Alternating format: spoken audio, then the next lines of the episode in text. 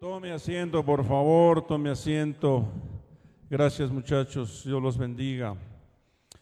Gracias a Dios que estamos hoy de fiesta. Hoy es un día de, de gratitud, un día de acción de gracias, es un día de reposo en su presencia y hoy nuestra alma ha reposado en su presencia. Amén. Y de reposo en reposo el Señor va a venir por su pueblo y va a llevarnos a su gloria, como Él lo ha prometido. Voy pues a preparar morada para vosotros. Si no lo hubiera, yo os lo hubiera dicho. Aleluya, pero vendré por vosotros. Él ha prometido regresar. Y cuando Él fue, ascendió a los cielos, ¿verdad? El ángel le dijo a los discípulos, así como veis que sube, así descenderá del cielo y vendrá por su pueblo. Le damos gracias a Dios por ello. Amén. Gloria a Dios. Le damos eh, la bienvenida pues a nuestro Dios, a su Espíritu Santo, a su presencia en este lugar, ¿verdad? Y que bienvenida a nuestra alma. Él viene a nuestra alma, a nuestro, a nuestro espíritu, y Él nos ministra. Somos de Él, somos su pueblo. Nosotros somos su pueblo, Él es nuestro Dios. Nosotros somos sus hijos, Él es nuestro Padre. Amén viene a tener comunión con nosotros. Le damos gracias a Dios. Aleluya. Bueno, el día de hoy vamos a ver un tema que le hemos llamado las doce apariciones de Cristo. Y interesante a la hora de estar haciendo el tema y revisando los momentos en que el Señor Jesucristo se manifestó, se apareció, ¿verdad?, a sus discípulos y a, a las mujeres eh, que le seguían a sus siervos y siervas, ¿verdad? A mí me, me emocionaba muchísimo, ¿verdad? Que, hayan tenido esa experiencia gloriosa. Pero desde luego que sería mucho más extraordinario que se nos apareciera a nosotros, ¿verdad? Que Él viniera y hiciera una aparición ahí en nuestra recámara, o ahí donde estamos comiendo, o ahí donde estamos caminando, y que tuviéramos un encuentro eh, una teofanía, una aparición de Él en nuestra vida. Teofanía quiere decir una aparición de Él física, física. A lo mejor eh, este, angelical, ¿verdad? Una aparición eh, incluso literal, ¿verdad? Así como Melquisedec, rey de Salem, le salió el encuentro a Abraham, ¿se acuerdan? Y él, él, la Biblia dice que traía pan y, pan y vino en sus manos. Que él pudiera tener, usted pueda tener una experiencia de ese tipo, sería algo extraordinario, glorioso. Yo espero que, que hoy, el día de hoy, usted tenga una aparición del Señor en su vida, que se manifieste en su vida. Porque vamos a ver cómo es que Él puede aparecerse a su vida, si no en una teofanía, en una experiencia gloriosa en su vida. Amén. Entonces eh, vamos a ver ese tema. Eh, las doce apariciones de Cristo y yo le voy a pedir que lean conmigo porque yo no sé cuánto leyeron en la semana, yo no sé si se leyeron tres capítulos de la Biblia o dos o uno o ninguno.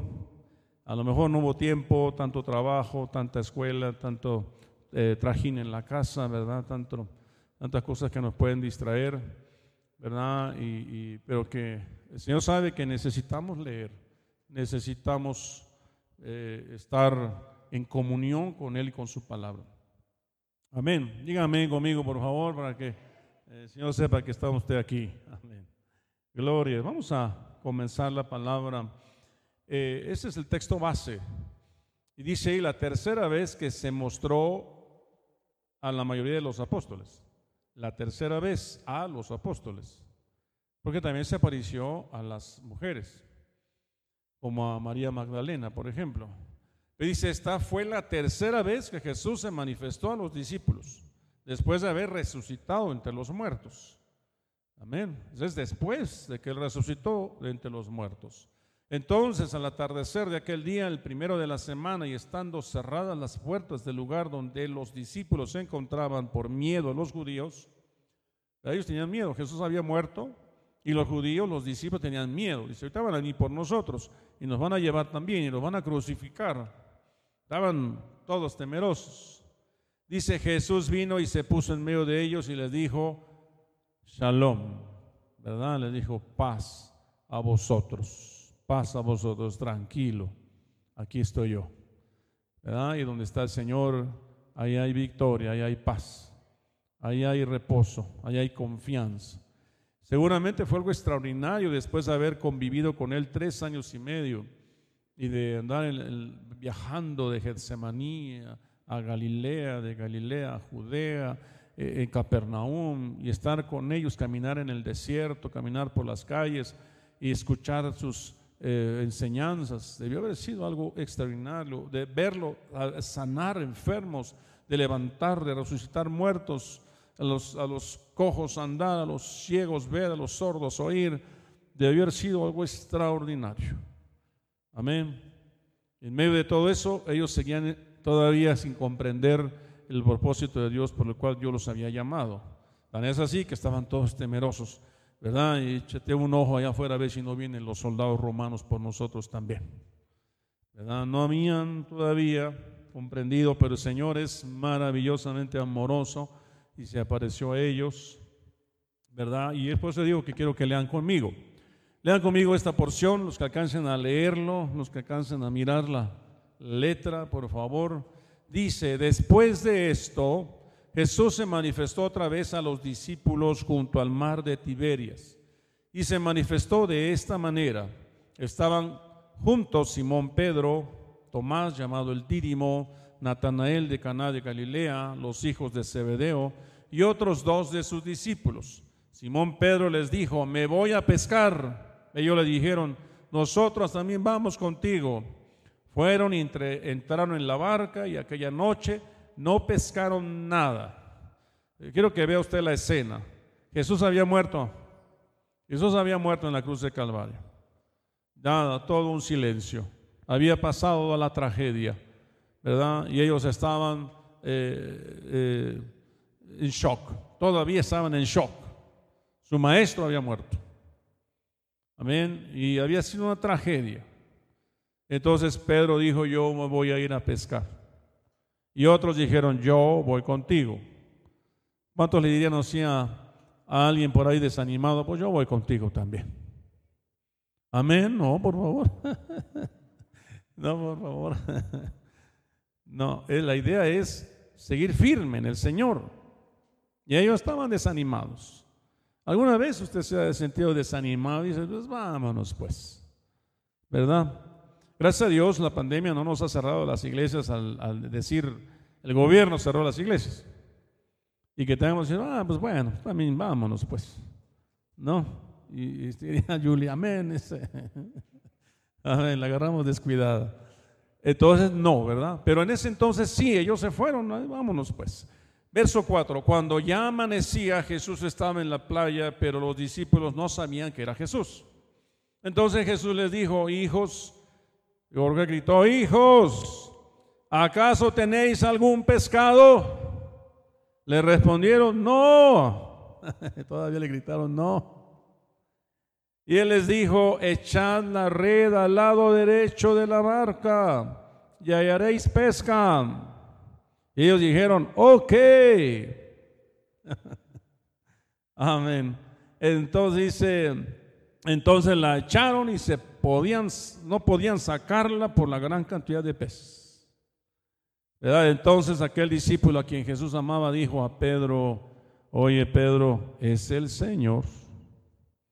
Oyendo pues Simón Pedro que era el Señor, se ciñó la ropa, ya nos cachó, ya nos cachó.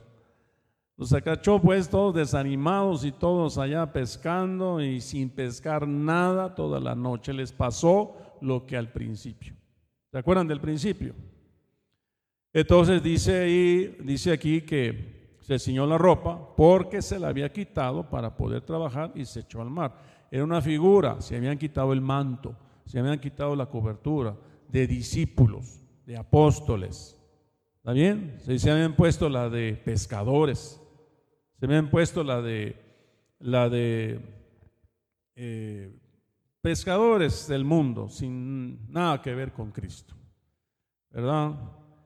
Y dice, pero los otros discípulos vinieron en la barca, dice, otros discípulos se acercaron, porque no estaban lejos de la tierra. ¿Dónde estaban sus demás discípulos? También pescando. También dijeron, yo me voy con Natanael o yo me voy con, con Juan, ¿verdad? Dice, sino a unos 100 metros, dice, eh, arrastrando la red llena de peces. Entonces, cuando bajaron a tierra, vieron brasas ya puestas y un pescado colocado sobre ella y pan. Jesús le dijo, traed algunos de los peces que habéis pescado ahora. Simón Pedro subió a la barca y sacó la red a tierra. Dice, sacó la red a tierra. Todos los pescados que habían pescado los sacó a tierra, llena de peces grandes. Era un hombre fuerte, Pedro era hombre fuerte. 153. Y aunque habían tantos, la red no se rompió. Jesús les dijo, venid y desayunad. Ninguno de los discípulos se atrevió a preguntarle, ¿quién eres tú? Sabiendo que era el Señor. Jesús vino, tomó el pan y se lo dio. Y lo mismo hizo con el pescado. Esta fue la tercera vez que Jesús se manifestó a los discípulos después de haber resucitado entre los muertos. Fíjense, la primera vez no les bastó para creer que Jesús había resucitado. La segunda vez no les bastó para creer que Jesús había resucitado. Y encima de que Jesús se había manifestado ya dos veces, ¿verdad? Una tercera vez el Señor se manifiesta a ellos y ellos están todavía, ¿verdad? Dudando de que sea el Señor. Eh, están todos eh, eh, estupefactos, en shock, sorprendidos. Yo no sé qué más. Amén. ¿Cómo está usted ante la venida de Señor Jesucristo? ¿Cómo se encuentra usted? ¿Se encuentra listo? ¿Listo? ¿Se encuentra usted listo para una aparición de ese tipo?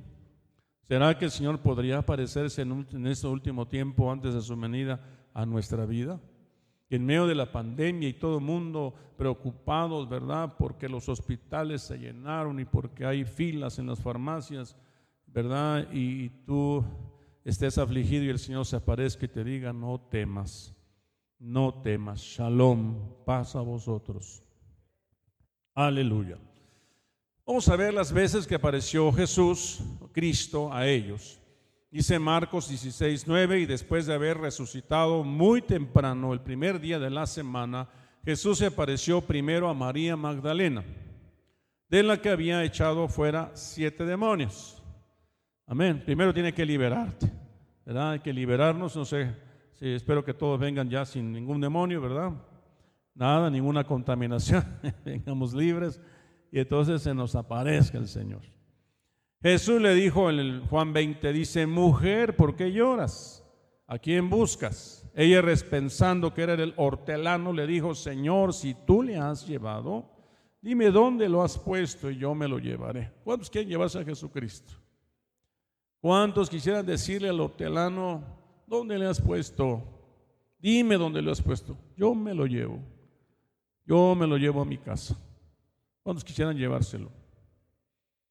Y dice, Jesús le dijo, María. Cuando ella escuchó su nombre, ella volviéndose le dijo en hebreo, Raboni, y quiere decir maestro. Amén. Jesús se apareció a María Magdalena. Aleluya. Pudiera ser que tuviéramos una experiencia de ese tipo en esos tiempos. Quiero decirle que antes de la venida del, Señor Jesucristo, la primera vez, el ángeles se aparecieron a los pastores que pastoreaban sus ovejas en el campo allá en, Jerusalén o en Nazaret, ¿verdad? Y les dijo, ¿verdad? Os, eh, eh, pasa a los hombres de buena voluntad, ¿se acuerdan? Y les habló buenas nuevas de que había nacido el rey de los judíos. Eh, yo creo que en este tiempo va a haber manifestaciones gloriosas de Dios. Número dos, las mujeres en la tumba. Mateo 28, 9. Y aquí que Jesús les salió al encuentro diciendo, salve. Y ellas acercándose abrazaron sus pies y le adoraron. Solamente dijo, salve. Y si Jesús tenía la costumbre de, de saludarlos así, salve. Y todos volteaban a ver al saludo, ¿verdad?, de su maestro. ¿Verdad? O les llamaba por su nombre, María, pero yo creo que en el timbre y en el tono que, que tú sabes que tu oído se va a identificar con tu maestro. Amén. ¿Se acuerdan de Samuel? Samuel, Samuel y Jesús y Samuel fue a ver a su maestro. Samuel, Samuel y dos, tres veces fue y en la cuarta vez dijo, no regresa, duerme porque es el Señor que te habla. Aquí sí que Dios usó la voz, el tono de voz, el timbre de voz de su maestro. En este caso, Elí, caso de Samuel, ¿verdad? Qué experiencias tan gloriosas debieron haber tenido estas mujeres. Número tres, dos discípulos en el camino de Maús. Dice, y aquí que aquel mismo día dos de ellos iban a una aldea llamada Emaús, que estaba como a 11 kilómetros de Jerusalén, y conservaban entre sí, conversaban entre sí acerca de todas estas cosas que habían acontecido. Y sucedió que mientras conversaban y discutían, Jesús mismo se acercó y caminaba con ellos. ¿No será que últimamente Jesús ha caminado contigo? ¿No será que Jesús ha ido en la misma combi donde ibas? ¿No será que Jesús estaba ahí cuando, cuando sentiste un impulso en tu espíritu y te dijo, no, desvíate porque había una inundación tremenda ahí en López Portillo? ¿No? ¿No será que el Espíritu Santo te estuvo hablando? Y dijo, bueno, no vayas ni salgas porque hoy va a estar todo cerrado en periférico. Es más, no vayas porque van a saltar el camión. Amén. ¿No será que Jesucristo ha estado ahí cerca de tú y tú ni cuenta te habías dado? Dice, dice el verso 16, pero sus ojos estaban velados para que no le reconocieran. Y él les dijo, ¿qué discusiones son estas que tenéis entre vosotros mientras vais andando? Y ellos se detuvieron con semblante triste, dijeron, pues, oye, respondiendo unos a ellos, llamando Cleofa, le dijo, ¿eres tú el único visitante en Jerusalén que no sabe las cosas que en ellas han acontecido en estos días? ¿Cómo? Si la muerte de Jesús fue un acontecimiento. Eres tú el único que no sabes. ¿Verdad? No será que de repente nos dirá así el Señor y, que no sabes que Dios que te está contigo, Jesús está contigo, el Espíritu Santo está contigo. Entonces Él les dijo, ¿qué cosas? Y ellos le dijeron, las referentes a Jesús el Nazareno, que fue un profeta poderoso en obras y en palabras delante de Dios y de todo el pueblo y cómo los principales sacerdotes y nuestros gobernantes le entregaron a sentencia de muerte y le crucificaron. Pero nosotros esperábamos que Él era el que iba a redimir a Israel. Dice nada más la tremenda, ¿verdad?, ignorancia. Pues mi pueblo se perdió por falta de conocimiento. Por cuanto desecharon el conocimiento, yo los desecharé del sacerdocio. Pero aquí no los está desechando, ¿verdad? Sino que se atrevió a explicarles, dice enseguida. Y dice, eh, pero además de todo esto, es el tercer día desde que estas cosas acontecieron, verso 22. Y también algunas mujeres entre nosotros nos asombraron, pues cuando fueron de madrugada al sepulcro y al no hallar su cuerpo, vinieron diciendo también, que habían visto una aparición de ángeles que decían que él vivía. Todo eso se estaba hablando entre ellos. Ellos iban camino a Maús, desanimados, caminando hacia sus antiguas proyectos. De trabajo, qué sé yo. Y, Jesús caminando con ellos. Que eres tú el único forastero que no sabe lo que ha acontecido y no reconocieron a Jesús. De pronto, cuando tú te pierdes la fe o pierdes tu comunión con Dios, puede ser que no reconozcas a Jesús. Puede ser, y eso es producto de tu, eh, pues, pues de descuido, ¿verdad? De tu comunión con Dios. Verso 24, algunos de los que estaban con nosotros fueron al sepulcro y lo hallaron tal como también las mujeres habían dicho, pero a él no le vieron. Fíjense cómo habían, había especulación, ¿verdad? Entonces Jesús les dijo, oh insensatos y tardos de corazón para creer todo lo que los profetas han dicho. O sea, había incredulidad. ¿Cómo andamos nosotros ahorita en fe? Porque dice su palabra que cuando Él venga, dice, hallará fe en la tierra. ¿Realmente tenemos fe para encontrarnos con el Señor Jesucristo? ¿Tenemos fe para su venida? Tenemos que esforzar por ejercitar el músculo de la fe. Tenemos que ejercitar el músculo de la fe. Y vaya que Dios está poniendo el escenario. Una pandemia como esta no, no, no debe producir otra cosa más que fe en nosotros. No hay otra cosa más que hacer más que creerle a Dios. Inundaciones, terremotos, ¿verdad? Ya hablamos la semana pasada de ese número 9, ¿verdad? Y, el miércoles del número 7 y cómo esos números son proféticos. Porque cómo es posible que el 7 de septiembre de hace cuatro años tembló y el 7 de septiembre de, este año tiembla, en la misma fecha. Nada más faltó que fuera en la misma hora.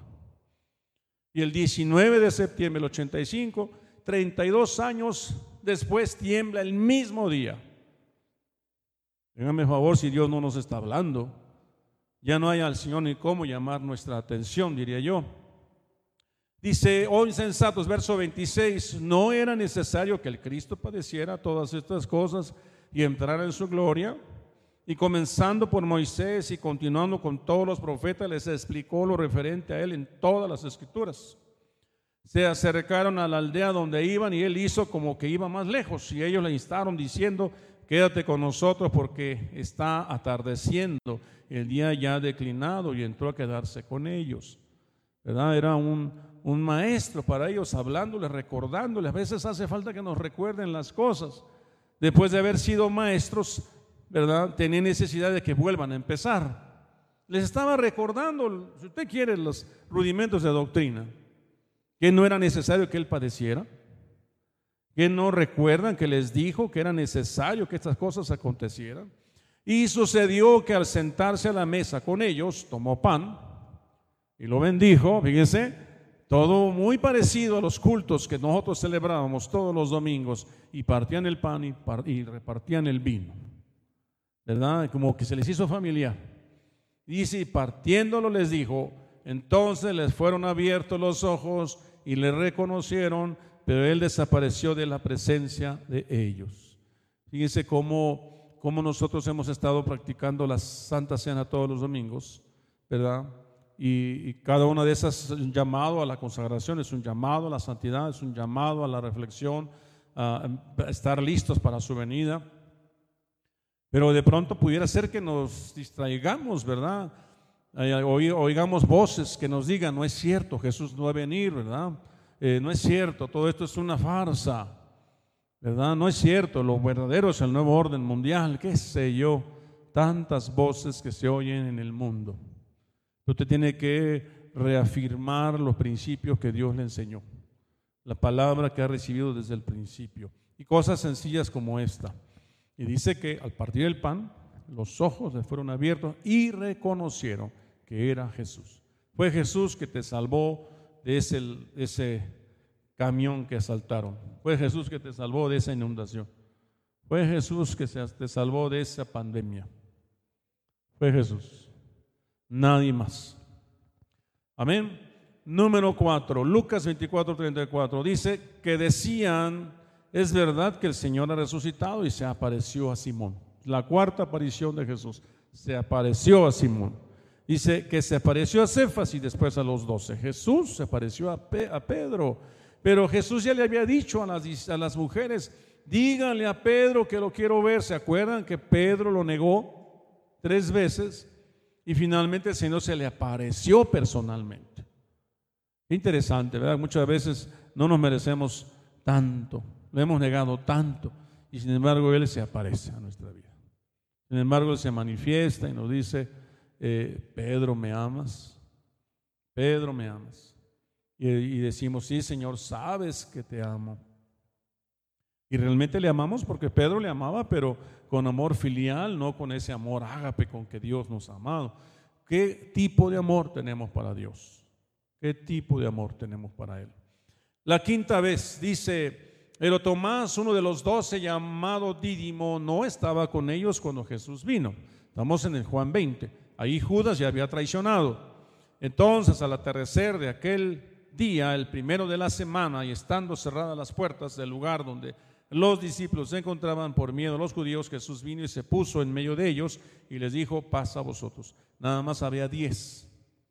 No estaba Judas y no estaba tampoco el Tomás el Dídimo. Esa fue la quinta vez que el Señor se apareció, ¿verdad? En diferentes circunstancias. Fíjese, si hubiera yo querido aparecer Jesús a alguien, se hubiera aparecido una multitud. Pero no, primero se apareció a una mujer, luego a dos mujeres, ¿no? Luego los que iban camino de Maús, etc. Él no está buscando cámaras, él, él está pensando de manera personal en ti, Said, en ti, Mayola, ¿verdad? En ti, Pachi. O sea, Él nos ama, nos ama celosamente de manera personal. Amén. Dice Juan 20, 26, ocho días después sus discípulos estaban otra vez dentro y Tomás con ellos. Y estando las puertas cerradas, Jesús vino y se puso en medio de ellos y dijo, pasa a vosotros. Ahora ya estaba Tomás, ahora ya eran once. Porque Judas Iscariote ya no estaba. ¿Está de acuerdo conmigo? Dice Juan 21, 21, que fue la cita que leímos al principio. Entonces Pedro al verlo dijo a Jesús, Señor, ¿y este qué? Jesús le dijo, si yo quiero que él se quede hasta que yo venga, ¿a ti qué? Tú sígueme. Esto ocurrió después del segundo domingo. Estamos hablando de algunas eh, etapas que están ocurriendo después de la resurrección de Jesucristo. Ahí Jesús se apareció a los siete, ¿verdad? Y fue después de la pesca, precisamente Juan 21, pero Pedro iba platicando con Jesús y dice, ¿y este qué? Se refiere a Juan. Y si yo quiero que él quede hasta que yo venga, ¿a ti qué? Amén. Y está siguiendo. Esa es la cita que leímos al principio. Los, los once, Mateo 28, 16 dice, pero los once discípulos se fueron a Galilea, al monte que Jesús les había señalado. Ahí específicamente dice once, porque Judas ya no estaba. Y se apareció, dice, a los once. Amén. Corintios 15 dice que se apareció a Cefas y después a los doce. Jesús se apareció a los doce, estando los doce, incluyendo Matías. Echaron suertes y la suerte cayó sobre Matías y fue contado con los once apóstoles. Ahí está Matías ya. Eh, acuérdense que Matías fue elegido uno que anduvo con Jesús. No tenía que ser alguien que había conocido a Jesús desde su bautizo hasta, hasta el final. Pero ahí Jesús ya se apareció a Matías a los doce. Amén. ¿Estamos de acuerdo? Gloria a Dios. Y estaría bueno que el, que el siguiente punto dijera, y después se te apareció a ti. Amén. Gloria a Dios. 500 hermanos. Dice, luego, dice Corintios 15, 6, se apareció a más de 500 hermanos a la vez, la mayoría de los cuales viven aún, pero algunos ya duermen, dice aquí cuando esta carta fue escrita. Jesús se apareció a 500, es decir, una multitud. Jesús tenía muchos discípulos. Después dice, después se apareció a Jacobo, su hermano, luego a todos los apóstoles. Jesús tenía un hermano que fue apóstol, pero después de los doce, no dentro de los doce, sino después. Es el, libro de Santiago. Santiago fue escrito eh, por el hermano de Jesús, que es Jacobo o Santiago, es lo mismo. Gálatas 1.19, pero no había ningún otro de los apóstoles, sino Jacobo el hermano del Señor, dice Gálatas. Él era apóstol y estaba presidiendo la iglesia en Jerusalén. ¿Verdad? Dice que vino a Jerusalén preguntando qué se haría con los gentiles que estaban siendo obligados a circuncidarse. Y discutieron de todo, y finalmente Jacobo se levanta y dice, no les impongan cargas que no pueden llevar. Solamente que no coman carne de ahogado, que no forniquen, que no tengan idolatría y que no coman sangre. ¿Se acuerdan de ese pasaje? Pero ese fue Jacobo el que se levantó. Era un hombre eh, importante en Jerusalén. Luego se apareció a todos los apóstoles, después, dice Corintios 15, se apareció a Jacobo, luego a todos los apóstoles. Entonces el Señor Jesús, después de hablar con ellos, fue, recibió en el cielo y se sentó a la diestra de Dios. Y si ellos salieron y predicaron por todas partes, colaborando el Señor con ellos y confirmando la palabra por medio de las señales que les seguían. Ellos comunicaron inmediatamente a Pedro y a sus compañeros todas estas instrucciones y después de esto Jesús mismo envió por medio de ellos desde el oriente hasta el occidente el mensaje sacrosanto e incorruptible de la salvación eterna. Y luego se apareció a todos los santos, a todos los apóstoles, yo no sé si a los doce o a más apóstoles, porque acuérdense que eh, algunos de los apóstoles después de Jesucristo está Pablo, Pablo un apóstol. ¿verdad? Y dice Corintios y desde luego a todos los apóstoles. También Timoteo fue apóstol, también Epafroditos fue apóstol. Hay otros que fueron, Apolos era apóstol, ¿verdad? Pero eso dice a todos los apóstoles. Amén. Y ahí vemos a Jesús, ahí una, una fotografía donde lo vemos, ¿verdad? Yo no sé si ascendiendo los cielos y así como se va, Él va a regresar por todos los que hemos esperado su venida. ¿Cuántos están de acuerdo conmigo? ¿Cuántos quieren que Él venga? ¿Cuántos quieren que se aparezca? Amén. Yo no sé, yo he tenido experiencias sobrenaturales de ángeles. Hemos percibido ángeles. Bueno, la cosa es percibir, la cosa es verlos. ¿Verdad? Eh, hemos, eh, hemos visto, yo he visto a Jesús, Jesús crucificado en una visión. Hemos, eh, también hemos percibido demonios, espíritus inmundos.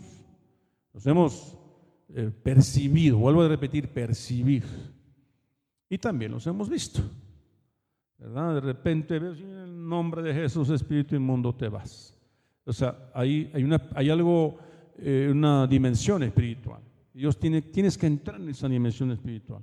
¿Cómo se entra en esa dimensión espiritual? Siendo un agente del Espíritu, orando, leyendo su palabra, ayunando, poniendo la palabra de Dios en práctica.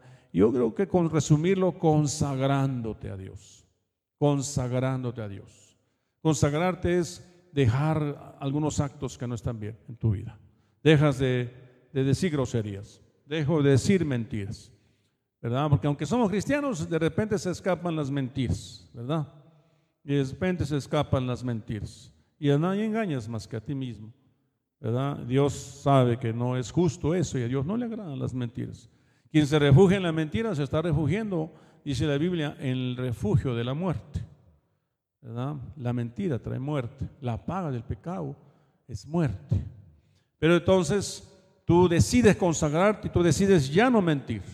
Entonces tú haces un compromiso contigo, con tu alma, con tu espíritu y dices, no vuelvo a mentir. es importante que tú te pactes con tus palabras. Dice, alma mía, bendice a Jehová. No vuelvo a mentir. Y la siguiente vez que te ves tentado a mentir, dice, no, yo prometí no mentir. Así que voy a decir la verdad. O no digo nada para no comprometerme. Y no digo nada o digo la verdad. Porque a veces callar también puede ser una forma de mentir. ¿verdad? Entonces dices, mejor hablo y digo la verdad, aunque eso me lleve consecuencias. ¿Está siguiendo? mi tema no es la mentira, ¿verdad? Pero pudiera Dios hablarle a alguien ahí. Ahora quiero decirlo, que usted reflexione lo siguiente. El Espíritu Santo que Dios ha dejado, ¿verdad? Dice, voy pues, ¿verdad? Prepararme, preparar un lugar, pero mi Padre enviará el Espíritu Santo. Y el Espíritu Santo opera de muchas maneras, pero cuando menos cuatro cosas o cuatro maneras en que opera el Espíritu Santo. Una es consolando. Vaya que necesitamos consuelo en este tiempo. Otra es recordándonos. Vaya que necesitamos que nos recuerde porque somos olvidadizos. Nos recuerda la palabra. Número tres, enseñándonos. El Espíritu Santo nos quiere enseñar. Todos los días algo me va a enseñar el Espíritu Santo. ¿Ok? Y número cuatro, santificándonos. Santificándonos. ¿Cómo nos santifica? me recuerda que ese, esa mentirita que dije no está bien. Me recuerda que no debo levantarle la voz a mi, a mi madre porque es mi autoridad. Me recuerda y en el proceso de recordarme me está santificando si yo me arrepiento de mi pecado. Amén. Está siguiendo. Ahora, esas cuatro cosas que hace el Espíritu Santo nos santifican. Entonces, cuando yo me consagro, el Espíritu Santo me santifica. Santificar es me aparta me aparta del pecado, me aparta de la forma de vivir que yo llevo. Cuando vengo a ver, ya no miento, porque yo decidí cambiar y Él echó fuera ese espíritu. Está siguiendo. Ya se volvió en mí un hábito la justicia. Hacer justicia se volvió en mí un hábito. Mi naturaleza está cambiando. Ahora mi naturaleza no me deja mentir. Está siguiendo. Ya mi naturaleza no me deja mentir. No me deja decir groserías porque si las digo me siento muy mal con Dios. Me siento sucio. Entonces ya no miento. Pero ya aprendí. Ya aprendí, ya me, me consagré y el Espíritu Santo me santificó. Amén. Hay muchas formas de santificarnos. Una de esas es confesando. Si confesamos nuestros pecados, Él es fiel y justo para perdonarnos y limpiarnos de toda maldad. Amén. Si nos eh, bautizamos es una forma de santificarnos, un paso de mayor consagración. Consagrarnos, Él me santifica. ¿Se acuerdan de los, jóvenes de ayer el libro de Daniel que decidieron no contaminarse con lo que comía el rey? ¿Se acuerdan? Que eran alimentos ofrecidos a otros dioses. Ellos decidieron consagrarse y Dios los santificó. De tal manera que después de un tiempo ellos fueron hallados ¿Cuántas veces? Creo diez veces más sabios que los sátrapas y los sabios de allá de Babilonia. De la sabiduría es una consecuencia también de la santificación. También que tú te esfuerzas por consagrarte, ¿verdad? Él te santifica y con el tiempo se ve tu avance, se ve tu crecimiento, hay en ti sabiduría, hay en ti entendimiento, hay en ti hay algo especial en ti. De tanto estar con el Señor que ahora piensas como Él, caminas como Él, hablas como Él. Amén. Entonces ya el, viejo hombre se murió, el viejo hombre se acabó. Ahora eres una nueva criatura. Amén. Entonces, eh, eh, eh, fíjense los beneficios de consagrarme. Me consagro y Él me santifica. Y luego con el tiempo, todo el mundo que te ve dice, este es un hombre sabio. No puede decir una persona sabia si dice mentiras. ¿Está de acuerdo conmigo? Puede tener mucho conocimiento, pero no sabiduría. Puede tener mucho conocimiento. O sea, sabe la Biblia de pe a pa. Pero en cuanto a frutos, nada. Está entero. Está igual. No ha cambiado. Está siguiendo. Puede cantar muy bonito. Puede tocar muy bonito la guitarra, la batería. Pero eh, una cosa es que tenga esa habilidad, ¿verdad? Ese talento. Y otra cosa que tenga santidad que tenga consagración, que se vea. Ahora, ¿quién puede evaluar realmente a alguien si se ha consagrado o no? Pues el pastor, que lo conoció desde que llegó. Que tú a lo mejor lo conoces hoy y dices, no, ese amigo no está consagrado. ¿Qué sabes tú? Cuando vino acá era el peor de todos los pecadores. Y yo que lo he visto crecer, ha cambiado. A lo mejor no, todavía no termina el Señor, pero ya mejoró. ¿Me está siguiendo? Entonces, eh, la, forma de calificar, bueno, Dios nos permite calificar a los pastores porque estamos en ese proceso de formar, ¿verdad? Pero si podemos darnos cuenta y con el tiempo todos reconocen su consagración y la santidad de alguien porque también cambia y ahora es evidente a todos, incluso a los nuevos, que alguien ha cambiado. Y ahora todo el mundo ve su sabiduría. Todo el mundo ve que hay, algo especial en ese hermano, en esa hermana. Ahora vamos a, vamos a ver de qué manera Dios se puede aparecer, las apariciones de Cristo en cada uno de nosotros, cómo Dios puede traer ese proceso a nuestra vida. Dice Primera de Corintios 15, 1 al 9. Además os declaro, hermanos, el evangelio que os he predicado, pongan atención a las letritas amarillas, el evangelio que les he predicado, el cual también recibisteis, en el cual también perseveráis, las amarillitas por el cual asimismo, si retenéis la palabra que os he predicado, sois salvos. Si no, creísteis en vano. Si usted analiza esas primeras letras, usted dice, primero me predicaron el Evangelio, luego lo recibí, luego perseveré y luego retuve la palabra. Entonces ahora puedo decir que soy salvo y no ha sido en vano. ¿verdad? Dice, porque primeramente os he enseñado lo que asimismo recibí. Pablo primero lo recibió y ahora lo puede dar. De otra manera no puedes dar lo que no tienes.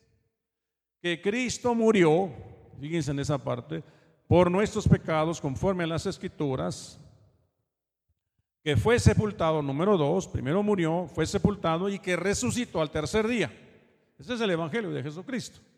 Usted predica a Cristo, usted predica que murió, que fue sepultado, que resucitó, y luego dice, conforme a y que apareció. Número cuatro sería que apareció. Dentro de ese evangelio que estamos predicando, tenemos que añadir, apareció. Como testimonio, como evidencia de lo que él hizo. Apareció a Cefas. Pues fíjense a quiénes apareció. Eh, número uno, Cefas. Y después a los doce.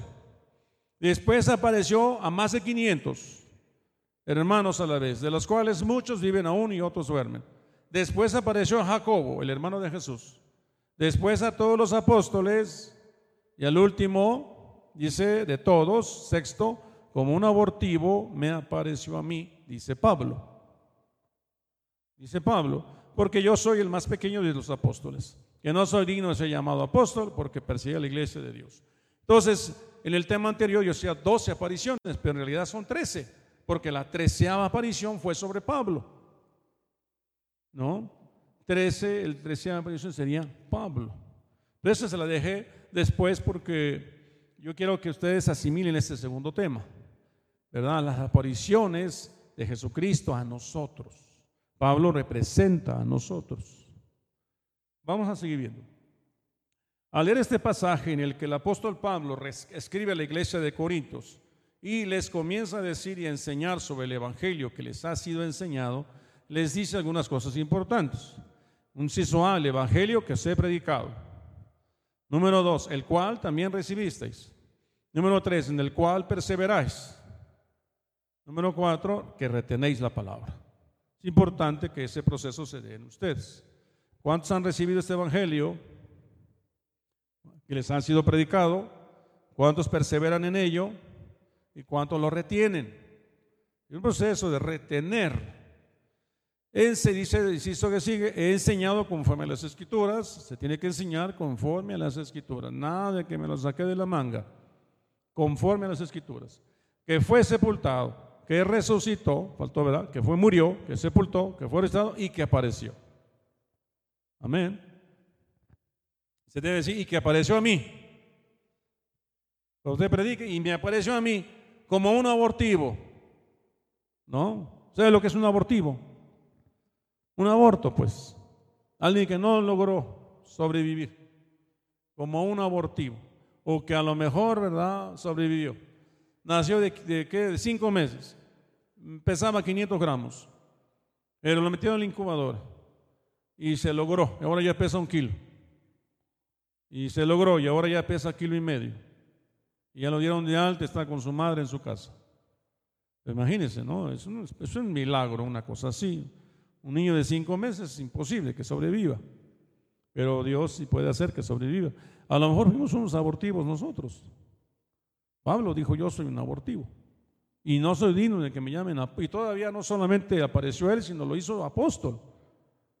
Y le dijo, y dijo, no soy digno de que me llamen así porque yo he perseguido a la iglesia y presencié la muerte de Esteban, autoricé la muerte de Esteban. Por eso no se sentía digno. ¿Cuántos aquí se sienten dignos? Pues somos dignos por la justicia de Dios, nada más, no por nuestras obras de justicia que hubiéramos hecho. Y aquí es donde quiero comenzar a introducirme en nuestro tema. El Evangelio consiste en tres cosas, o cuatro, ¿verdad? Ahí me faltó morir, sepultar, resucitó y apareció.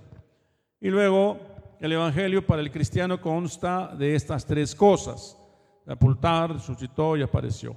Mire que es importante que este tercer paso del Evangelio, que el Señor vaya apareciendo a nosotros, no solo en morir a la vieja manera de vivir y nacer ahora en Cristo, sino que es necesario que Dios vaya apareciendo en nuestras vidas. Amén. Que vaya apareciendo en nuestras vidas. Mire lo que decía el apóstol Pablo Gálatas 2.20. Con Cristo estoy juntamente crucificado y ya no vivo yo, mas vive Cristo en mí. Y lo que ahora vivo en la carne, ¿verdad? Lo vivo en la fe del Hijo de Dios, el cual me amó y se entregó a sí mismo por mí. Ya no vivo yo, mas vive Cristo en mí. ¿Verdad? Necesitamos morir al viejo hombre para que Cristo se manifieste a nosotros, se aparezca a nosotros. Que Dios se vaya apareciendo en nuestras vidas, ese es el objetivo. Pero para esto necesitamos que Dios se aparezca en nuestras vidas en ese pasaje que leímos al principio podemos ver un proceso de apariciones. Ya lo leímos, ¿verdad? Dice, apareció a Cefas, a los doce, a más de 500, después apareció a Jacobo, después a todos los apóstoles y al último, como un abortido, me apareció a mí. Seis grupos en las apariciones de Jesús después de la resurrección. Vamos a ver estas seis áreas en nuestras vidas en las cuales Jesús tiene que aparecer, ¿verdad? seis áreas en nuestra vida en las cuales Dios tiene que aparecer. Algunos aquí veo que nos están anotando, seguramente porque van a ver la repetición después, ¿verdad? Acuérdense que está grabándose. Pero si anotan, yo no me perdería esto. Porque entonces yo diría, bueno, momento, ¿en dónde me quedé yo? Ya se apareció hasta los 500, pero a mí no me ha aparecido. Quiero que se me aparezca. Entonces, ¿qué necesito para que se me aparezca? Aparece a Cefas primero. Carácter. Cefas significa carácter. Cefas es Pedro. Cefas, al primero que se le aparece es a Pedro. Y para nuestra vida representa el carácter Pedro es roca, tú eres piedra y sobre esta roca edificaré mi iglesia. Pedro o Cefa significa piedra. Lo más duro de cambiar, lo más difícil de quitar. ¿Cuántos aquí son como Pedro? o eran pues, eran como Pedro. Dios se tiene que ir apareciendo en nuestro carácter. Ya no ser hablador como Pedro. ¿Sabía usted que Pedro es un hablador? Señor, si es necesario morir, yo muero contigo. Y fue el primerito que dijo, patitas, ¿para qué te quiero? ¿Verdad? Como los mexicanos. Ya no ser de doble ánimo.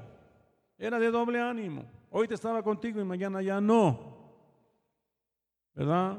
Tres, ya no ser arrebatado. Pongamos una tienda para Elías, otra para Moisés y otra para Jesús. Y entonces una voz que dijo, ¿verdad? Este, eh, este es mi hijo amado en que tengo complacencia a él oír.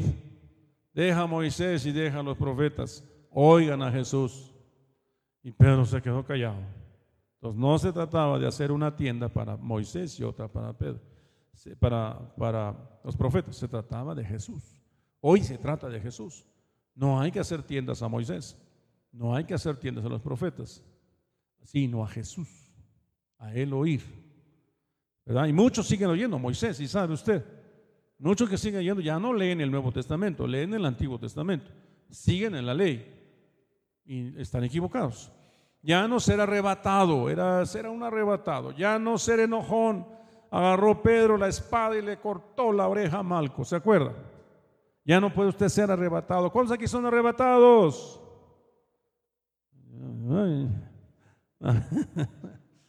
Julie no le mató la mano. ahora sí estaban poniendo atención, dice. ¿Cuántos aquí son arrebatados? Amén. Es que Dios tiene que aparecérsenos como se apareció a Cefas, en nuestro carácter, que todavía es como piedra. Todavía somos. Dejemos que Dios se aparezca a Cefas en tu vida. ¿Verdad? Le platicaba yo con un hermano otro día, le decía yo, hubo una situación ahí que yo presencié y dije, ay, quiera Dios que no diga nada, que no diga nada. Y pum, que hable y que dice, ay, Señor. Hasta ganas de mandarle un mensajito tuve. Para que lo dijera, dije, no diga nada. No. No pude mandar el mensajito y lo dijo. No se quedó callada. Porque así como digo una cosa, digo otra, ¿no? Señor mío, carácter, carácter. Que no lo diga, que no lo diga. Y lo dijo. A mí me llegó a pasar, no, no exento. Y ahora ya no me pasa tan seguido. no, no puedo decir que esté exento. Pero hay que cuidarse todo el tiempo, hay que cuidarse, hay que cuidarse. Hay que estar siempre a las vivas. Bueno, vamos a la segunda. Apareció a los doce. Doce significa sujeción, porque doce es número de gobierno. Usted tiene que aprender a estar bajo gobierno, bajo autoridad, aunque no le guste. Una de las raíces que traemos del mundo se llama rebelión. No nos gusta que nos digan las cosas, no nos gusta que nos manden, no nos gusta que, ahí nos anden arengando. Se llama rebelión. Ese es un espíritu de rebelión. Y con Cristo hay que sujetarse. Con Cristo hay que aprender a someterse. Con Cristo hay que aprender. Por eso aquí, cuando usted quiere crecer, dice, yo quiero ir un paso mayor de consagración. Este año sí voy a estar en servidores. Y usted sabe que en servidores le van a decir, tempranito 8 de la mañana, el hermano Pascual va a decir, hermanos, hoy no vamos a hacer lo siguiente. Tú te vas al baño 1, tú al baño número 2, tú al baño número 3, tú al baño número 4. Oiga, pero es que el 4 lo dejaron muy sucio, no importa. Me recordaba a mi esposa que en el pasado, cuando, cuando alquilábamos un salón de fiestas, donde no usábamos más que los puros domingos, el sábado anterior había habido fiesta en ese lugar y les tocaba lavar los baños. Oh, dice mi esposa, dice yo cómo sufría con eso porque mandaban a mis hijas a lavar los baños. Pues sí, todos pasaron por ahí, no hay uno que se brinque el proceso. Todos tienen que pasar por ahí. No por los baños, sino por servidores, ¿verdad? No se asuste, pero incluye los baños, así que pues ni modo baños y, mire que una vez nos tocó recoger, no, no sé, yo no supe qué hicimos, Samuel, tú te acordarás, pero había gallinas muertas, sangre por acá, sangre por allá. Había habido una pelea de gallos el día anterior. Y yo estuve a punto de decir, vámonos de este lugar, aquí sacrifican a los demonios.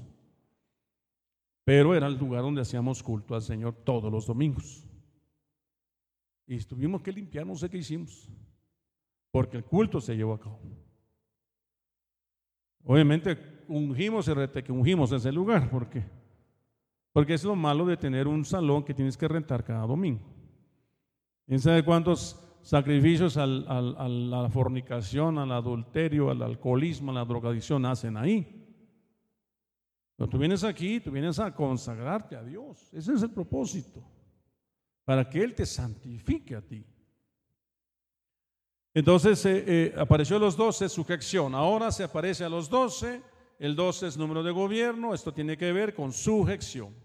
En lo segundo que debemos dejar que el Señor aparezca en nuestra vida es en la sujeción a Jesús. Jesús dijo, llevad mi yugo sobre vosotros y aprended de mí, que soy manso y humilde de corazón, y haréis descanso para vuestra alma. ¿Cómo puedo formar mansedumbre y humildad en alguien? Dígame usted. ¿Cómo? Solamente, ¿verdad? Mandándole a hacer algo, pidiéndole que haga aquello. Entonces la otra persona tiene que aprender a desarrollar mansedumbre, obediencia y humildad. Oiga, ¿por qué me manda a mí? No me diga nada, hermano. ¿No está dispuesto? No hay problema. ¿Verdad? Servidores es esto. Servir es venir a obedecer. Servir es venir a humillarnos. Bueno, está bien, pues voy a lavar el baño. Un hermano que le dije le toca servidores este año me dijo, ¿qué? ¿Ponerme ese mandilito? Yo no me lo pongo. Y es que antes usaban un, atuendo que los distinguía. Era un, le llamamos eh, eh FOD, pero era un, un, mandilito, pues. Hombres y mujeres, ¿eh? Y dice, ponerme eso yo no. A la siguiente semana llegó y dice, bueno, pues déme ese mandilito. Ahí está, morir al viejo hombre, hermano, consagrarme, se trata de Dios, no se trata de mí. Yo estuve ahí nueve años y sigo estando. Porque si alguno de aquí se va y no recoge la silla, ni modo tengo que recogerla yo. No es cierto, ¿verdad? Pero tendría que, ¿verdad? Entonces necesitamos trabajar en la sujeción. Número tres, después apareció a más de 500 hermanos a la vez. Estamos basándonos en el texto de 1 de Corintios capítulo 15. Dice, esto representa que el Señor se vaya apareciendo en nuestra alma, en nuestros sentimientos. Al Señor no le movió a aparecerse primero una multitud, se apareció a un, a un solo hombre. No le movía el alma, la fama ni el dinero, sino hacer la voluntad de su Padre. Se apareció a 500. Deja que Dios vaya apareciéndote el Señor en tu alma, en los sentimientos, en los pensamientos, en tus prioridades, en todo. Mire, yo tenía este año, les voy a confesar algo. Este, tengo un evento que se va a realizar el día 31, no, 31, no, 30, 31, 1, algo así, son tres días. Pero el plan era nada más ir dos días, o sea, los últimos dos. Es una reunión que yo tengo por ahí. Pero me acaban de hablar para decirme que hago cargo del evento, y tengo que ir los tres días. O sea que tengo que morir a mi prioridad. Tengo que morir a mi comodidad. Yo no quería ir los tres, quería ir dos. Pero ahora me están diciendo que me hago cargo del evento, tengo que ir a los tres. Y llegar antes, por favor. Amén. Hasta los apóstoles tenemos que morir algunas cosas. Dios sigue trabajando con nosotros. Amén. ¿Alguien quiere ir conmigo tres días? Poquitos, poquitos. Sí, con miedito va. Dice, bueno, yo también voy. Bueno, deja que Dios vaya apareciéndote en tu alma, en tus sentimientos, en tus pensamientos, en tus prioridades. Que vaya trabajando las otras áreas de tu vida. Ya trabajó en tu carácter, está trabajando con tu sujeción, ahora va a trabajar con el resto de ti. Número cuatro, después se pareció a Jacobo. Jacobo, Jacobo o Santiago, el hermano de Jesús. ¿Verdad? Quiere decir que se tiene que aparecer a tu familia a tu familia. No fue uno de los doce apóstoles, ni fue el principio creyente de su, de su hermano. Santiago, Jacobo no creían en Jesús. Un día le dijeron a Jesús, Jesús, tu madre y tus hermanos están allá afuera, te buscan. Y Jesús dijo, mi madre y mis hermanos son los que hacen la voluntad de mi Padre. Él estuvo dispuesto a renunciar a su familia. Alguno toma la cruz, ¿verdad? Y me sigue signo de mí, ¿verdad? Y dice, y deja padre, madre, esposa, esposo, hijos, hijas, bienes materiales y aún se niega a sí, a sí mismo, ¿verdad? Es digno de mí. Si no, no es digno de mí. No que lo dejes literalmente, pero la prioridad es Dios. Y después la familia. Obviamente le hemos enseñado a todos que hay un equilibrio, que no descuide a su familia, que no descuide su trabajo, ¿verdad? Que no descuide a Dios. Pero hay quien descuidan a Dios y se van con la familia. Eso está mal. ¿No? No descuides a Dios. Entonces, Santiago dice, pero después de la resurrección llegó a creer, probablemente mediante alguna manifestación especial del Señor, probablemente en una aparición. ¿Cómo no voy a creer si se me apareció el Señor? Dice que se le apareció a Jacobo. No, su, hermano. Cristo se manifiesta a los 500 y después apareció a Jacobo. ¿No? ¿Cómo no creer después de eso? Corintios 15, 7 dice, recibió el título de apóstol. Fue uno de los dirigentes de la iglesia en Jerusalén. Y junto con los ancianos recibió a Pablo cuando éste regresó de un tercer viaje misionero, lo que les platicaba yo hace rato. Es el autor de la epístola de Santiago. Hay quienes infieren que era casado. Eso no lo sabemos. Pero Jacobo lo que representa es la familia. Él es el justo, llamaban los antiguos a Jacobo por sus eh, sobresalientes virtudes, le llamaban el justo. Logró en poco tiempo ser un hombre muy importante. Según la tradición, murió apedreado por los líderes religiosos. Jacobo representa la familia. Tú puedes estar en las nubes con el Señor, ¿verdad? Muy espiritual. Pero tienes que también tener una buena intimidad con tu familia. Tienes que ganarte a tu... A lo mejor no que se conviertan a Cristo, pero que ellos den testimonio de que Cristo vive en ti. ¿verdad? Y que eres obediente a tus padres si es que eres hijo de familia o que tienes una buena relación con tu esposo, con tu, con tu esposa, aunque seas muy bueno o muy buena en la iglesia. Dios está eh, eh, apareciéndose en cada área de nuestra vida, porque Él quiere llevarnos una mayor consagración. Y quizás muchos no quisieran que se apareciera a la familia, porque implica lidiar con, esa, con esas situaciones que la familia está en desacuerdo contigo ya te vas de nuevo a la iglesia, ahí vas de nuevo. ¿Y tu familia qué? Siempre, ¿verdad? El pleito. Pero tú tienes que decir, momento, tienes razón. Cristo tiene que aparecer a mi familia. Tengo que ganarme a mi padre, ganarme a mi madre, ganarme a mi esposa, ganarme a mi esposo, a mis hijos. Porque no se puede ser luz de la calle y oscuridad de su casa, dice un dicho mexicano. Tengo que ganarme. Si voy a ser pastor algún día, pues que haya testimonio en mi familia. O si voy a ser creyente solamente, que haya testimonio en mi familia. Eso cuesta. ¿Por qué? Porque la familia tiene una fotografía tuya del pasado, cuando eras alcohólico, cuando eras bravucón, cuando eras eh, pecador, pues. Y ahora quieres imponerles una nueva fotografía, donde ya no tomas, ya no eres enojón, ya no eres violento, pero eso que te lo crea Así te dice. Eso que te lo crean allá afuera, pero yo no te creo. Entonces requiere tiempo hasta que digan, no, si ha cambiado. Ya han pasado algunos añitos y ya no es el mismo hombre violento que era antes. Ya no es el mismo alcohólico que era. Ya cambió. Dios se hizo un cambio en él o en ella. ¿No? Se tiene que evidenciar pero muchos se van atorando, ¿verdad? Unos se quedan con Cefas, otros se quedan con los doce, otros se quedan aquí con Jacobo. Pero hay que avanzar. Dios quiere llevarnos a una mayor consagración. Número cinco, después apareció a todos los apóstoles. Esto representa el área ministerial. También en el área ministerial debe aparecerse el Señor en nosotros. Mire lo que descubrió Jesús a los doce. Cuando le vieron se sorprendieron y le dijo a su madre, Hijo, ¿por qué nos has hecho así? He aquí tu padre y yo te hemos buscado con angustia. Entonces les dijo, ¿por qué me buscabais? No sabías que en los negocios de mi padre me es necesario estar. En el ministerio. ¿No? Algunos papás aquí le han dicho a sus hijos, hijo, ¿por qué nos haces así? Y el hijo le dice, que no veis que estuve con el apóstol. De me la culpa a mí.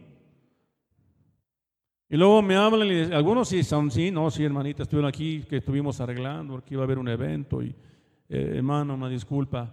Eh, no le avisó a su hijo, le dije que le avisara. Pues no me avisó. Bueno, no vuelve a ocurrir, hermana. Vamos a procurar avisarle que se van a quedar más tiempo. De hecho, yo le llevé a su hijo en mi carro. No se lo dejé que se fuera solo. ¿No? Entonces es una, es una forma de ver las cosas. Y a veces, que estuvo con usted? No, yo estaba en mi casa todo el día.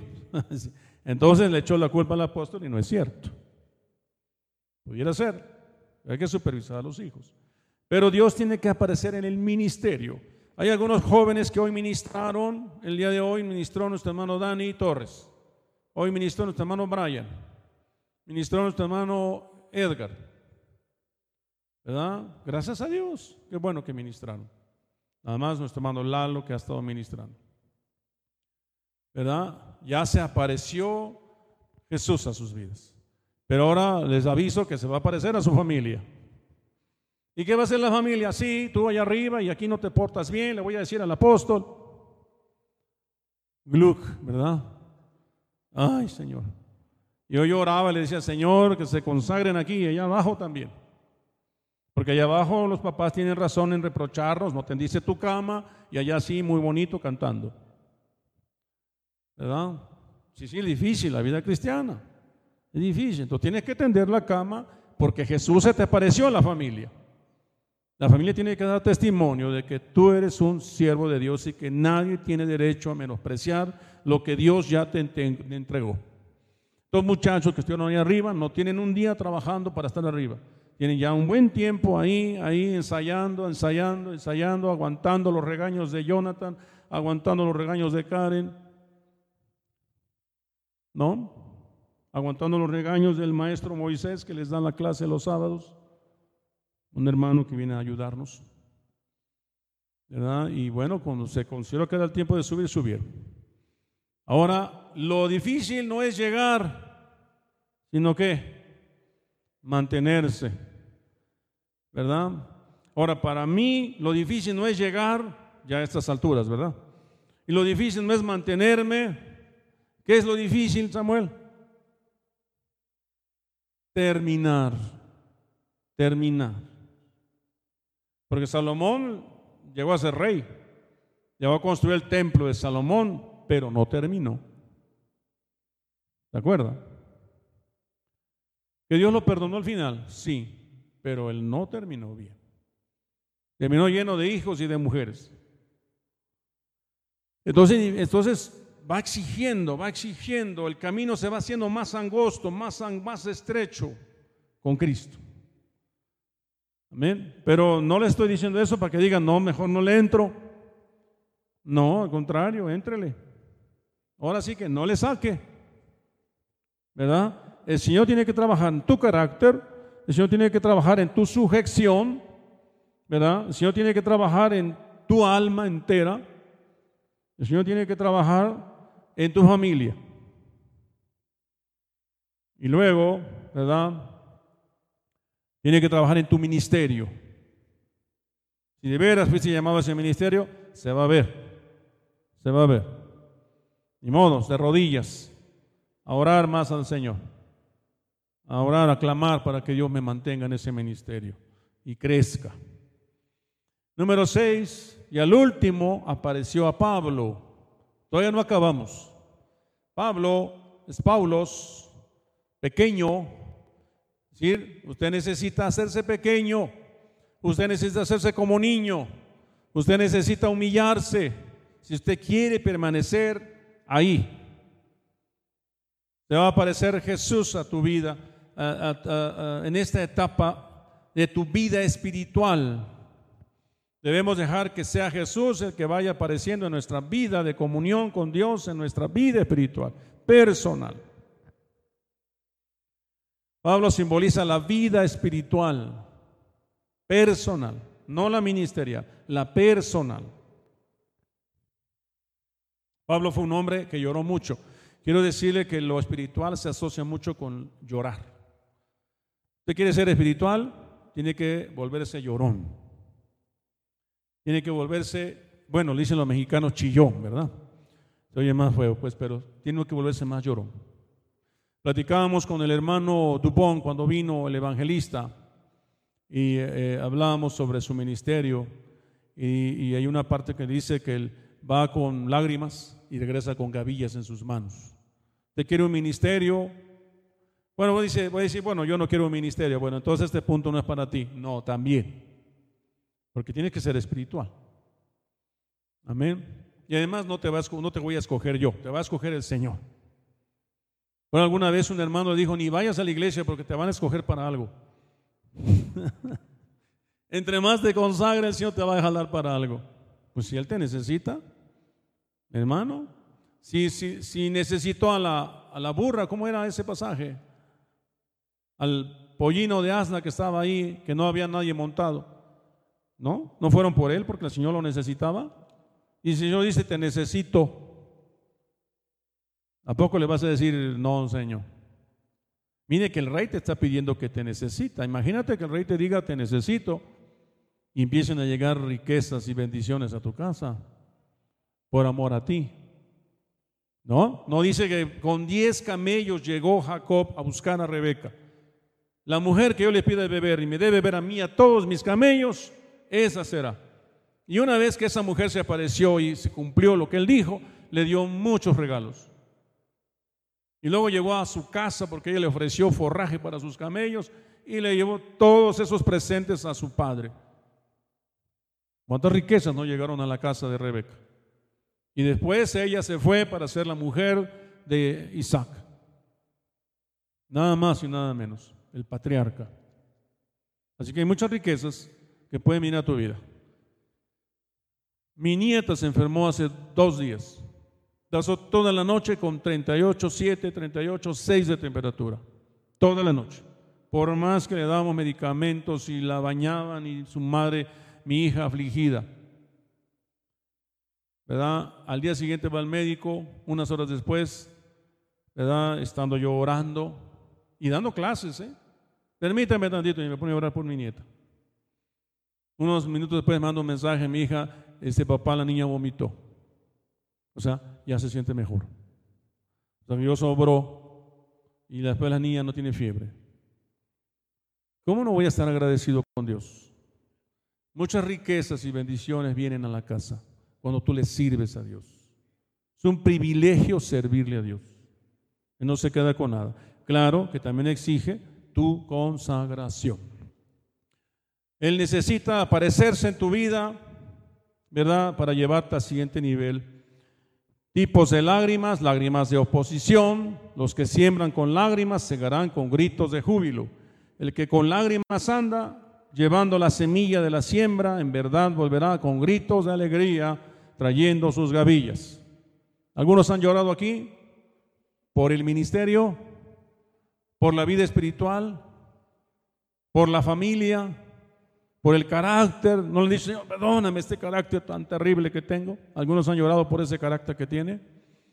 Por esa falta de sujeción. Ay, Señor, ayúdame porque no aguanto que me manden a hacer esto, me manden a hacer aquello. Llora solamente con lágrimas, no hay otra forma. Arrepintiéndose, orando y suplicando se avanza.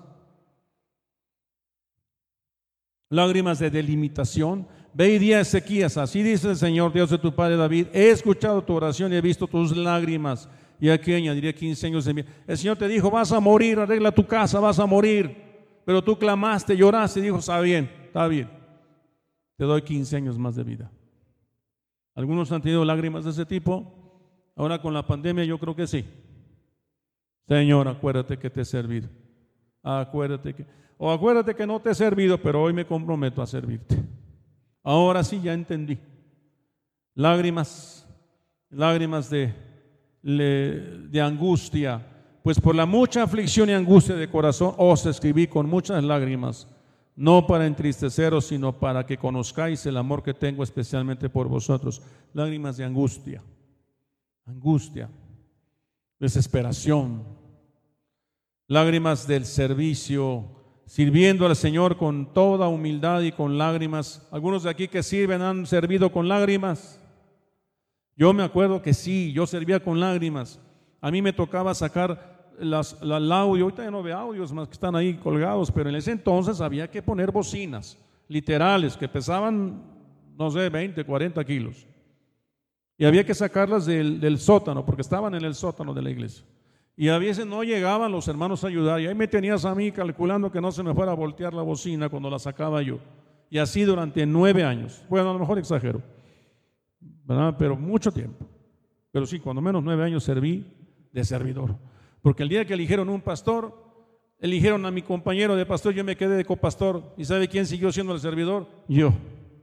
El pastor siempre llegó nada más cuando todo estaba listo. Pero no se trata de que hable de usted, de mí, digo. Lo que quiero es decirle a usted que hubo lágrimas. De repente decía, Señor, ya no aguanto. ¿No? Pero, pero valió la pena. Yo siempre me bendijo, ¿verdad? Lágrimas del clamor, escucha mi oración, oh Señor, y presta oído a mi clamor. No guarde silencio ante mis lágrimas, porque extranjero soy junto a ti, peregrino como todos mis padres lágrimas de clamor, lágrimas de arrepentimiento. ¿Cuántas veces nos fallamos dijimos, Señor, perdóname? Temo que cuando os visite de nuevo mi Dios me humille delante de vosotros y yo tenga que llorar por muchos que han pecado anteriormente. Lágrimas de arrepentimiento. Esos son los tipos de lágrimas. Tipos de lágrimas de arrepentimiento, de clamor, de servicio, de angustia, de, de limitación, de, de oposición. Ahora vamos a ver lágrimas de adoración. ¿Alguna vez ha llorado usted adorando? Y aquí había en la ciudad una mujer que era pecadora y cuando se enteró de que Jesús estaba sentado a la mesa en casa del fariseo, trajo un frasco de alabastro con perfume y poniéndolo detrás de él a sus pies, llorando, comenzó a regar sus pies. Lágrimas de adoración. En eso son especialistas muchos de ustedes que son adoradoras. Pablo fue un hombre que lloró mucho. Le dicen el profeta llorón después de Jeremías. Pablo era un llorón. Dice, servía con lágrimas. Hechos 20:19. Sirviendo al Señor con toda humildad y con lágrimas y con pruebas que vinieron sobre mí por causa de las intrigas de los judíos. Por las intrigas. amonestado con lágrimas, Hechos 20, 31. Por tanto, estad alertas recordando que con tres años de noche y de día no cese de amonestaros a cada uno con lágrimas, para amonestar a los demás, decir hermano, por favor arrepiéntete, hermano, no sigas por ahí, no está bien. Llorando con sus ojos te digo, por favor cambia. Pablo lo decía, Escribía con lágrimas, Corintios 2.4, pues por la mucha aflicción y angustia de corazón os escribí con muchas lágrimas. Se enteraba que en Corintios había un incesto, eh, se enteraba, ¿verdad?, que en, las iglesias de Macedonia se habían eh, vuelto muy religiosos, que los Gálatas se habían vuelto religiosos. Oh Gálatas, ¿quién os fascinó habiendo comenzado en el Espíritu? Habéis de terminar en la carne, por favor, ¿hasta cuándo? Imagínense al apóstol Pablo llorando por las iglesias les lloraba por con los que lloraban. Dice entonces Pablo respondió, ¿qué hacéis llorando y quebrantándome el corazón? Porque listo estoy no solo a ser atado, sino también a morir en Jerusalén por el nombre del Señor Jesucristo. A Pablo le había dicho el Espíritu Santo que iba a morir, que no fuera a Jerusalén porque iba a morir. Y habían, sus discípulos habían tenido sueños de que iba a morir. Estaba él en, ahí en Éfeso y él les dijo, no se preocupen, no me entristezcan llorando yo con ustedes. Estoy dispuesto a morir por el Señor. Amén. Pablo con lágrimas. Cinco, llorando por los que caían en pecado. Temo que cuando os viste, visite de nuevo, mi Dios me humille delante de vosotros y yo tenga que llorar por muchos que han pecado anteriormente y no se han arrepentido de la impureza inmoralidad y sensualidad que han practicado. De pronto hay que orar por algún hermano que volvió a caer en pecado y Pablo lloraba porque no se perdiera. Algunos pastores pueden decir, pues que se pierda. Y no, Pablo decía, Señor, no, ten misericordia. Vuélvelo a rescatar, tráelo de nuevo a tus pies. Lloraba cuando hablaba de sus enemigos.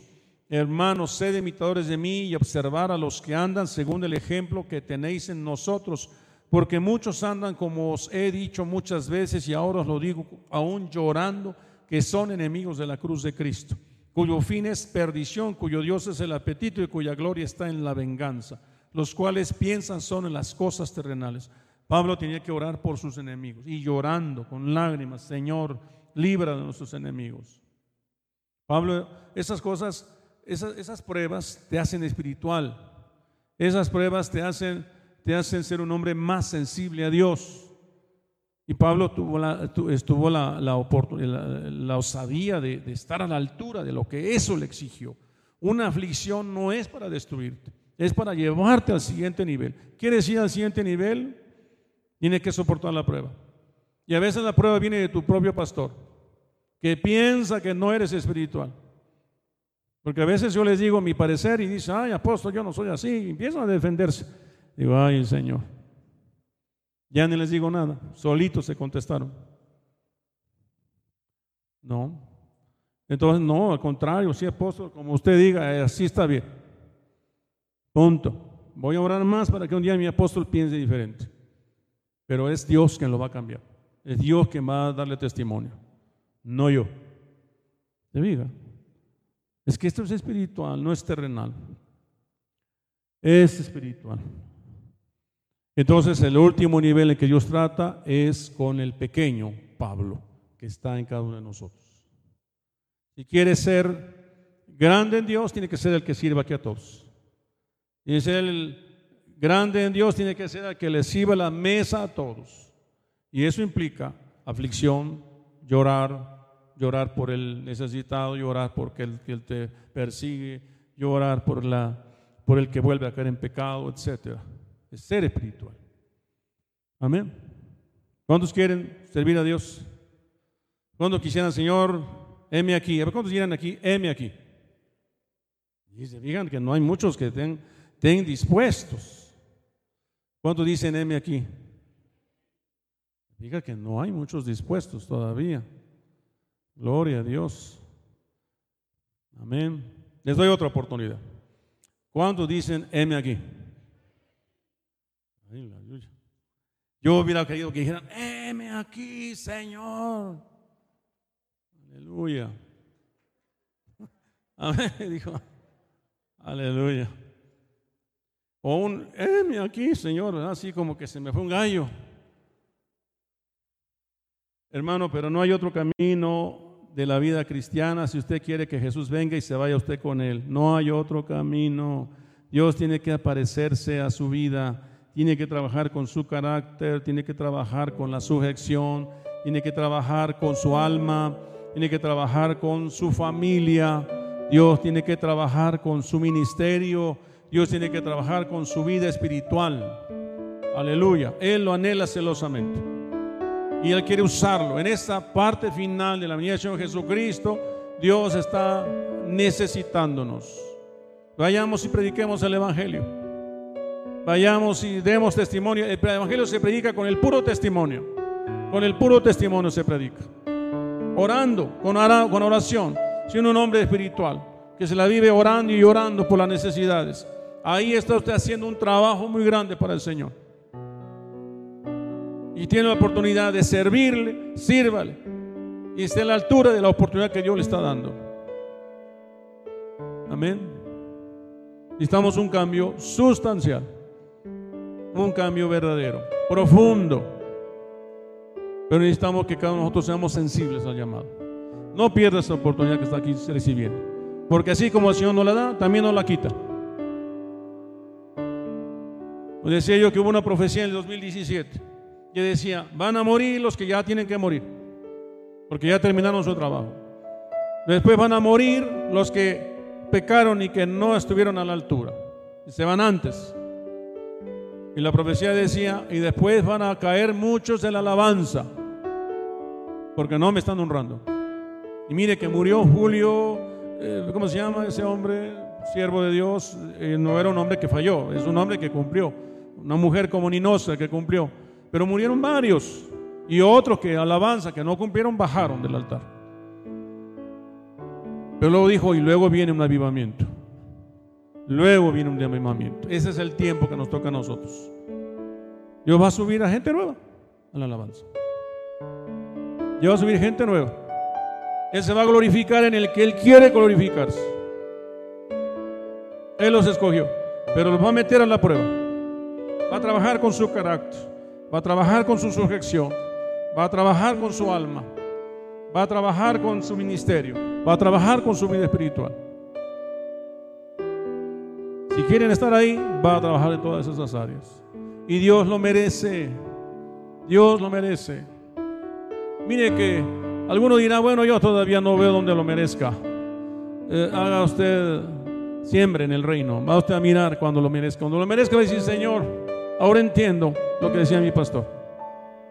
Porque cuando usted vea una necesidad grande, usted va a decir, Señor, aquí me la juego toda.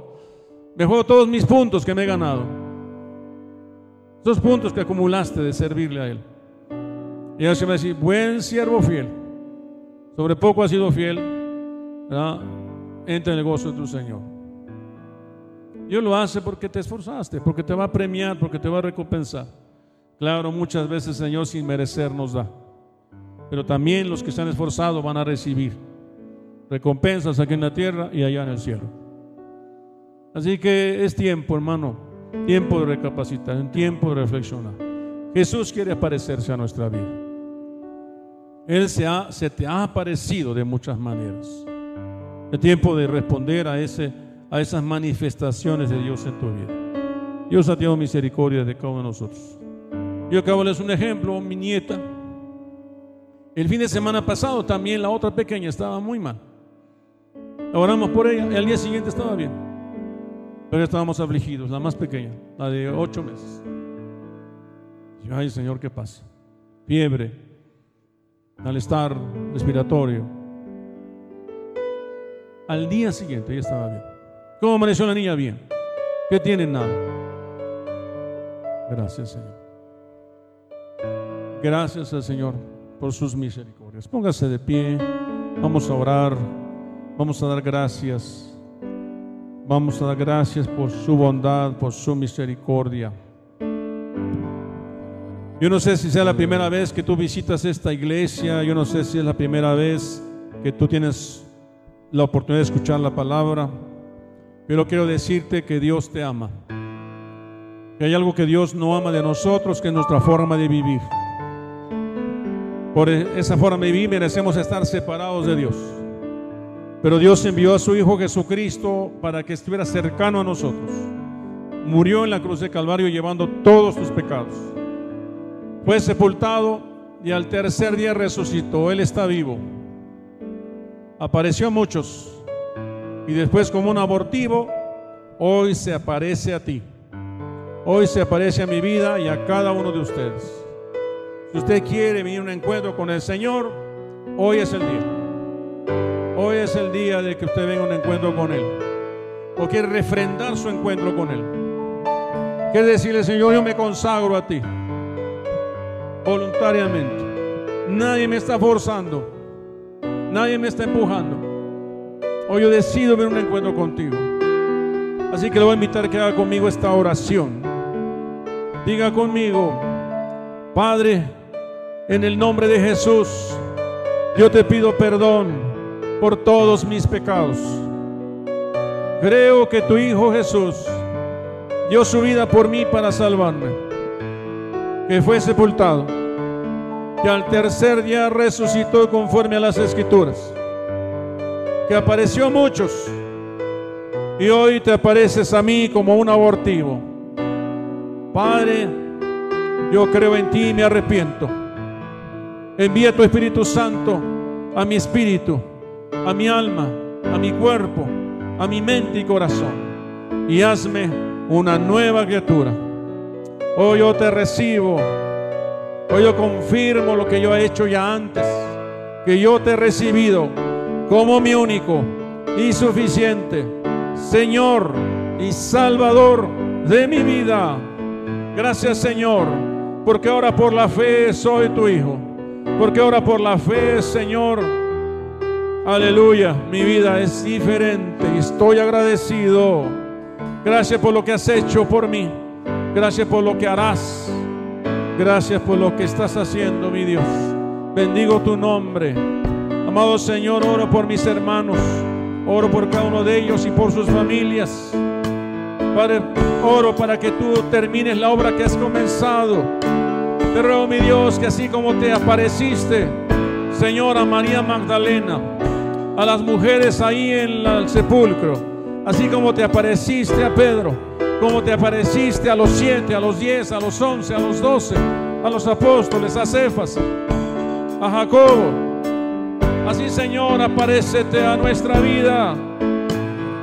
Así como apareciste a Pablo como un abortivo. Ahora ven, Señor, y aparecete en nuestra vida, en nuestro carácter, en nuestra sujeción, en nuestra alma, en nuestro ministerio, en nuestra vida espiritual. Padre, queremos un cambio profundo, una transformación, una reforma en nuestra vida. Queremos un cambio, queremos estar preparados para tu venida, Señor Jesucristo. Te adoro, te alabo con este canto, Señor.